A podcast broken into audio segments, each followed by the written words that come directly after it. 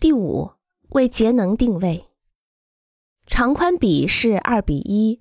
长的一面朝南，在有一个很好的面积周长比的情况下，限制建筑东面和西面令人不悦的太阳照射。南面阳光的照射最容易用悬垂预测和控制，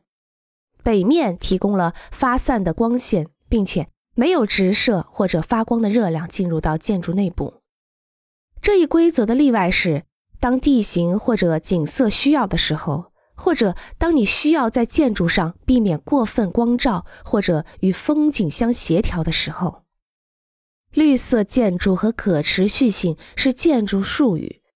要求对建筑及其运转有更广泛的关注。有效使用的能源和水源是最关键的。